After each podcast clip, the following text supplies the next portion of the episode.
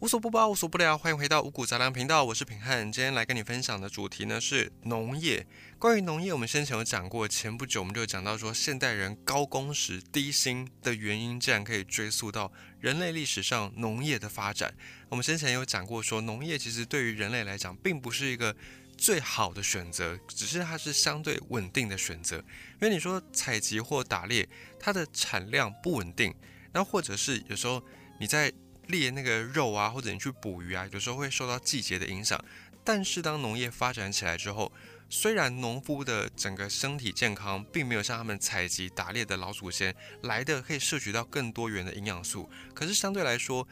农业发展它就可以让最有限的土地产生出最大的价值。所以有了土地的单位生产价值提高的这个前提之后呢，后面人口就开始暴涨。人口暴涨之后，大家有多余的人力。那该做什么事呢？就开始保家卫国，开始去组织军队，开始去从事一些研究，开始去做一些知识上的考据。于是呢，大家就不用再为了吃饱这件事情而一天到晚被关在大自然当中，就有更多人能够专业去分工做更多事。于是人类的文明就从农业发展之后开始逐渐茁壮。诞生出了军队、商人、学者、科学家一大堆的职业，都是从农业开始之后的慢慢发展的。关于这个部分，如果你要听详细的解说，你也可以往前翻《五谷杂粮》，前面就有一集，现代人低薪高工时的原因，竟是因为农业，你就可以去了解到。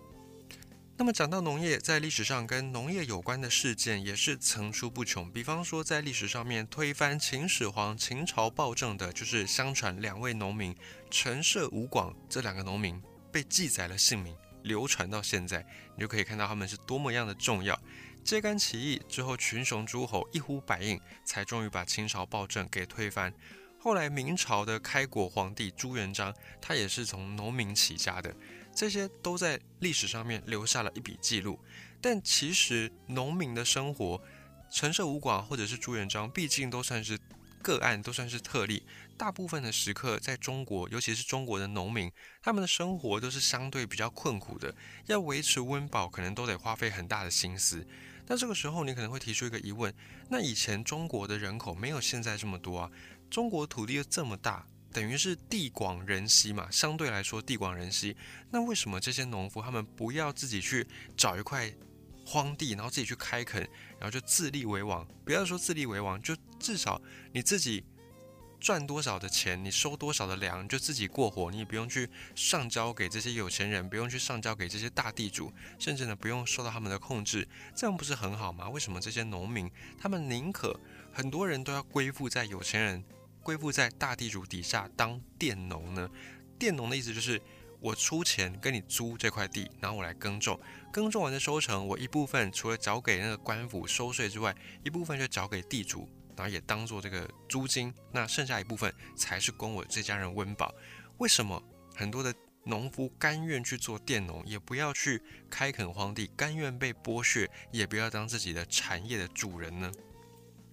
我们今天就要从。如何开垦荒地这件事情，来一一的从头到尾把细节说给你听。听完之后，你就会知道说，为什么这些农民他们宁可去当佃农，也不要当自己的地主，也不要去当自己新一块农田的主人、农场的主人。因为呢，一块荒地它其实要开垦起来是非常费工的。想象一下，你今天去到了可能某个河边好了，那这个河边呢有一些草杂草丛生。这样的地，你可以把它想成是一个荒地。那么这个荒地上面固然就有很多的原住民，就是很多的植物，原本长在这块地上面的这些植物、这些住民，你要先把这些住民给砍伐掉，要么你用锯子大一点的，可能木本植物，你可以用锯子把它锯断。那再如果是比较细一点的草本植物，你还是要用徒手的方式把它拔走。可是呢，有一句话“斩草不除根，春风吹又生”，讲的呢就是这些野外能够在野外存活的植物，它的生命力都有一定的强度在。你如果只是把土壤表层的这些植物给去掉，它的根还留着的话，等到下一次雨一来，太阳一晒，过没多久，这个草又再长出来了。所以呢，你要如何去清除这些草呢？不只是你要把上面的这些草，土壤上面的草都给去除掉，你甚至还要把这个土给挖开来，把这些草的根全部的刨掉。但这个草它能够在野外长，它毕竟人家也是经过几千万年演化嘛。植物的出现还比人类在早上不知道多久。植物经过这么样长久演化，自然也有一些它保护自己的机制。比方呢，有些草有毒性，有些草有带倒钩，有些草有带刺，啊，有的根呢非常的强韧，有的根茎叶随便沾到一点点土都能够活。如果你自己有在家里面弄一些盆栽的话，你就会发现，其实植物的生命力远远的超乎我们的想象。像平常自己家里面，我自己有种薄荷，然后我种那个薄荷，薄荷的茎，它的那个根跟茎虽然不是特别特别的粗壮，可是呢，薄荷的生命力也算是蛮强的。但有时候那个薄荷的茎，它只要有一点点，你把它插在土里面，用扦插的方式把它插在土里面，它最后会往下长出一些须根。那这个须根，它虽然很细。可是它可以很牢固的去把那个土给它挖住，给它抱住。有时候你要去除一些这种杂草，或者是它长坏的那种根的时候，你就会发现还真的要花一点力气。好，反正你就花了力气，然后把这些草都给割完了，它的根也都拔掉了。可是呢，百密总有一疏，你可能还是会有一些漏掉的，没有割完全的草根，这些草根就存活下来。那根据演化论的理论，活下来的它就等于是。经过了一些环境的选择，它再繁衍，它就具有某一些能够抵抗环境的基因。所以这些耐草割的、耐割的草被你割完之后，还有一些活了下来，它就等于是耐割的品种。耐割品种等没多久之后又再发出来，新发出来的这些草呢，它就是耐割的草。所以割没有割完的一天怎么办呢？你就想说，好吧，那我就用火烧好了。用火烧可不可以？当然也可以。可是呢，还是有那个机会，有可能你就会留下一些耐割的，那同时又耐火烧的草。你烧之后，它没有被烧完，隔年它又在重生，这个也是有可能的。就是你耐割又耐火烧的品种，就这样在这块土地上面继续残存下来。但这个毕竟还是少数，大部分的植物其实都还蛮怕火烧的。所以到这这个时刻，你总算取得了一部分的阶段性的任务成果。你总算把草给除好了，可是呢，你不能够松懈，你还是要继续的去挖这些土，因为斩草就是要除根，能够同时躲过割、同时躲过火烧的植物，一定还有。这个时候，它们的根就一定是那种非常发达的根，这个时候你就必须要再去挖它开的那个土，把里面的这些根全部给刨碎，这样它才不会在下雨的时候又再长出来。那么像这样的地荒地，我们也给它一个名字，叫做生地，就是它是像肉一样都没有烹煮过，没有经过一些烹饪的手法，叫做生地。那反过来讲，已经开垦过的就叫做熟地。像这样的生地，你说你要去挖这个土吧，这些土呢，如果你有种过盆栽，一样就回到盆栽的话题，盆栽你这样每天浇水。然后等它晒干，又再浇水，再晒干。你如果没有补新的土，或者是你没有定期去翻它，你会发现久了之后，那个土会变得非常的结实。这种非常结实的土，你要去挖就有点困难，更不要说你是在一块生地上面，你要拿那个锄头，你要拿那个镐去挖那个土，那个力量是要非常的大的。你没有一点力气，你还真的挖不动。而且你要挖这个土，你必须要先把这个锄头高举过你的头，然后用你的腰力往下整个这样子抡下去，才可以把锄头比较尖端的部分插进土里面，然后你再去用杠杆原理把这样的锄头从土里面给敲出来。这个时候每敲一下，每下锄一次，你都会花费巨大的力气。那久了之后呢，你就会发现你的身体可能已经受不了了，就必须要找人来跟你轮班。好，我们假设人力都能够克服。我们假设你身强体壮，假设你能够一次上山哦，大气也不喘一个，你有这样好的体力，那你也割过草了，也烧过草了，然后土也挖了，这个地总算是能用了吧？很抱歉，还不行。这个地只算是经过初步的整理。你说我根都已经除掉了，我还有什么初步整理？你是把根除掉没错，可是呢，植物有一些植物是带种子的，这些种子还在土里面，而且种子它的那个大小跟根比起来，那就差很多了。你很难一次就用肉眼把所有的种子都给找到，都给找出来。所以你要怎么做呢？你就只好三天一小锄。五天一大锄，你就要每天日复一日的去把这个地的土一直挖起来，一直翻，一直去锄它，一直去锤它，一直去练它，才有可能把这个种子也给它除碎，让这个地方杂草不要再生。所以你就要看到你如果要去开垦一块荒地，你必须要背着锄头，每三五天就要进田一次，把所有的这个冒出头的草都给除倒。要除多久？除一年三百六十五天。更精准的说，只要你还想在这块地上面种植东西，你就必须要一直完成这个除草的任务。而且呢，除草它有一个很麻烦的点是，假设今天好，你想说我等不及了，我要开始种了，我不管了，你就开始种。种了之后，你种的那个作物旁边，假设有草冒出来，你要除的时候，你就得要更小心，靠近你要农作物的旁边的草没办法除，因为你除了会伤害到你的农作物的那个根，那怎么办呢？弯下腰把它拔起来。所以为什么有一句诗叫做“锄禾日当午，汗滴禾下土”？为什么锄头？锄这些稻田的禾，锄那个土的时候，要选在日正当中呢，就是因为太阳正大的时候，把这个土给翻出来，让这些草的根、杂草的根，让这些杂草的种子可以被太阳给晒死，可以被太阳给晒一晒，这个才是“锄禾日当午”这句诗的那个原因。那么你说好，那有一天我不种了，我想要休息，我想要放个暑假、放个寒假，行不行？也不行。你就算这段时间你不想种东西。你想要让这个田地休息，你还是得去除草，要不然这个草的生命力超乎你的想象。像平安自己的生命经验来说好了，每一年我们都会有清明节嘛，清明节都要去扫墓。那其中平安呢有一门祖先的墓是在那个龙眼田里面，那在龙眼田里面，它旁边都是龙眼树。那个公墓虽然它建的时候是有一些石材，有一些建材，就它并不完全都是土，可是呢，像这样的一个墓地。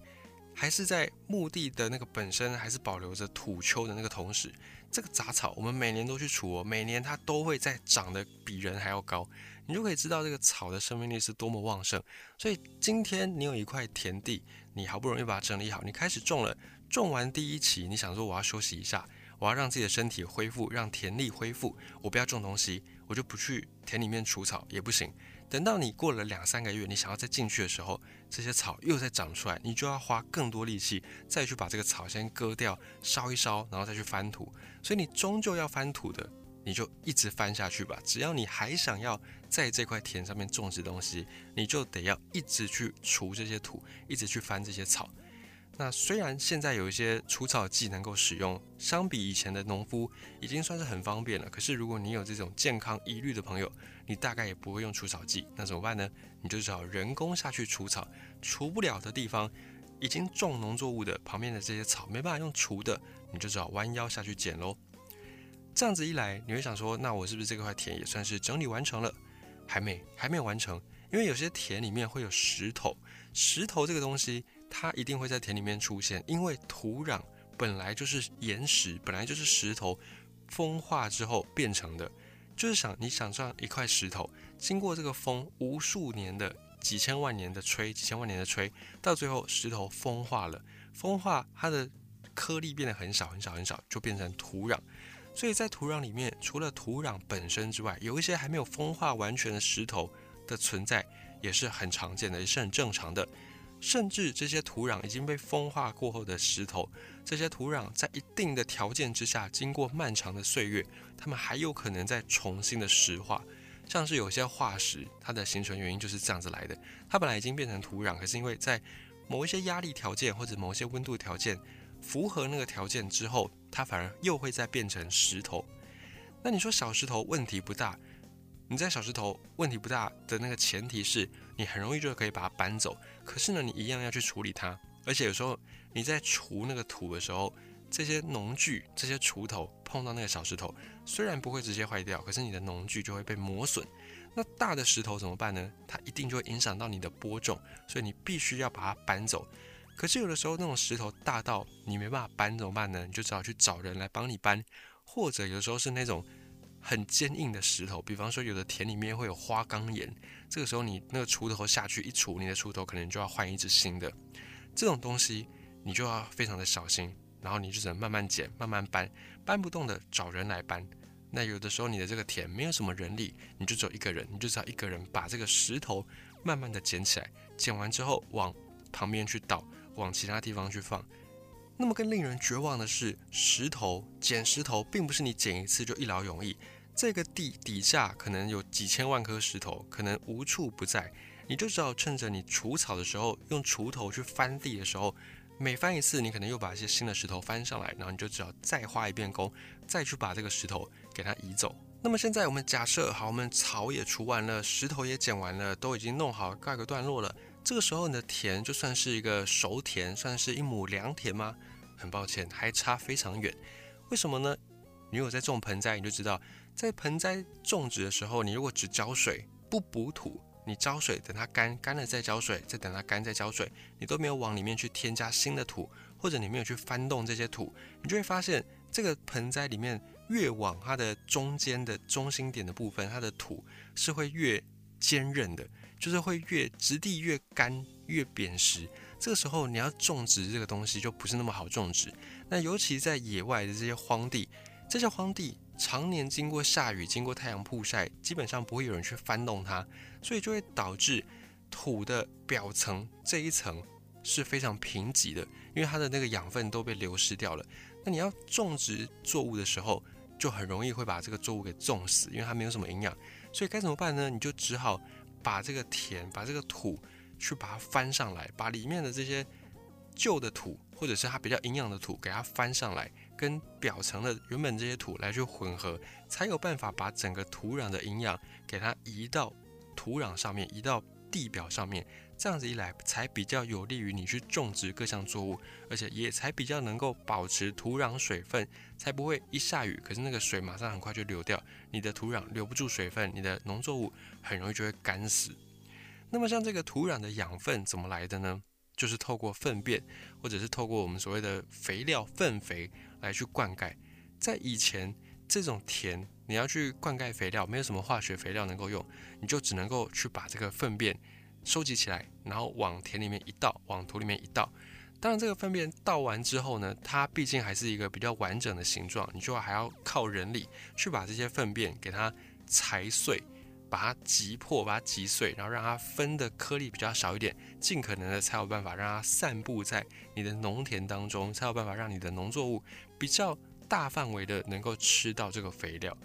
所以我们才讲到这个地方，我们才讲了除草，讲了捡石头，讲了翻土，讲了让土有营养，这些事情你光要想的就好了。